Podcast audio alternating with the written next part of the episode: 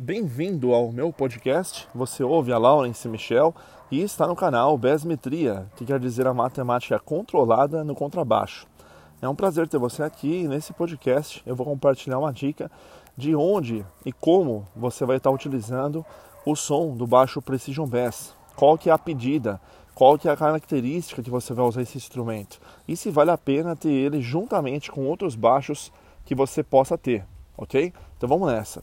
A importância de ter um Precision Bass, ela é muito válida, porque ele é um instrumento dos mais antigos, voltados no caso para o contrabaixo, porque ele na verdade foi o primeiro instrumento que foi feito, né, é, elétrico. Contrabaixo Precision Bass, na década de 50 foi o primeiro modelo que o Léo Fender fez. Então mesmo antes do Jazz Bass, o Precision Bass é o instrumento consagrado da Fender e outras marcas nacionais mesmo importadas fazem né, esse modelo do Precision Bass.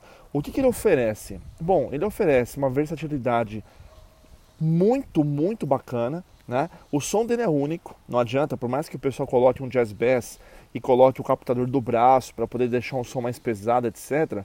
Vai chegar um timbre gordo, mas não vai ter aquele som de elefante pesado né, que um Precision Bass tem. Né?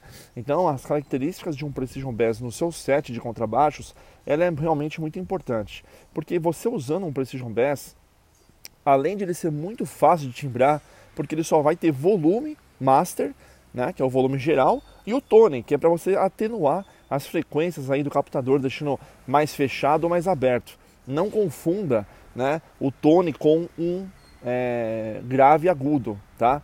porque o baixo é passivo, né? Existem até alguns Precision Bass que o pessoal costuma ativar, aí sim vai ter um circuito ali com um pré, né? Onde vai ser alimentado por uma bateria de 9 volts ou duas baterias de 9 volts dando 18 volts, mas aí ele já passa a ter realmente né, o volume individual, o grave, o médio e o agudo.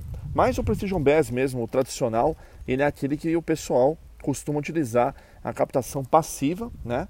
E geralmente as madeiras mandam muito e o tipo de pegada.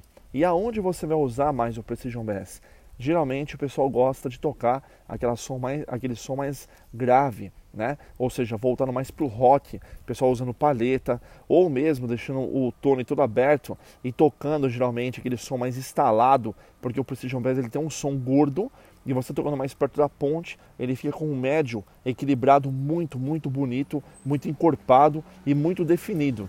Então, geralmente o pessoal gosta de tocar com um contrabaixo Precision Bass, mais um rock, um hard rock, um, um heavy metal não vou dizer porque aí já exige notas muito mais precisas e rápidas e acaba embolando. Aí o pessoal já prefere um baixo ativo, né? De repente é, um contrabaixo de seis cordas ou então um modelo Music Man. Mas o Precision Bass ele é usado mais nessa praia.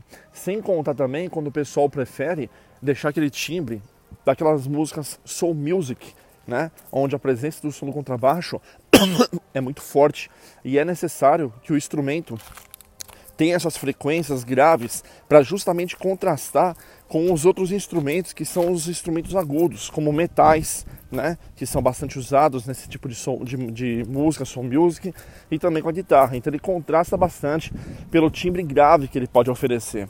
E para você poder, no caso, tocar com esse instrumento, você pode perceber que pela simplicidade dele, você consegue timbrar muito facilmente. É fácil você timbrar um timbre de Precision Bass por causa das madeiras e por causa da sua pegada, né? Ele é um instrumento que você pode tocar inclusive com outros estilos de música, né? Mas geralmente o pessoal gosta mais daquele som voltado para o vintage, como eu falei. Groove, o pessoal usa bastante um Precision Bass, mas geralmente é mais voltado para o rock, né? Para o hard rock, para o classic rock e assim por diante. Não é que ele não pode ser usado com outros estilos musicais. Eu mesmo toco funk né, aquele funk americano, com ele que é o, o som que realmente me agrada bastante. Porém, como eu já havia dito, ele é mais voltado para essa vibe, né? E alguns tocam, inclusive o Precision Bass, com o som de paleta, que é para ter aquele som ardido, só que ao mesmo tempo grave e médio que o próprio instrumento oferece. Tá ok? Então, se você no caso pretende comprar um Precision Bass e está na dúvida se vale a pena investir ou não, porque ele é um instrumento que pode ser pouco tocado, errado. Ele é um dos instrumentos principais para estar tá dentro do seu set de contrabaixos, tá ok? Fico por aqui, aguardo então você no próximo podcast.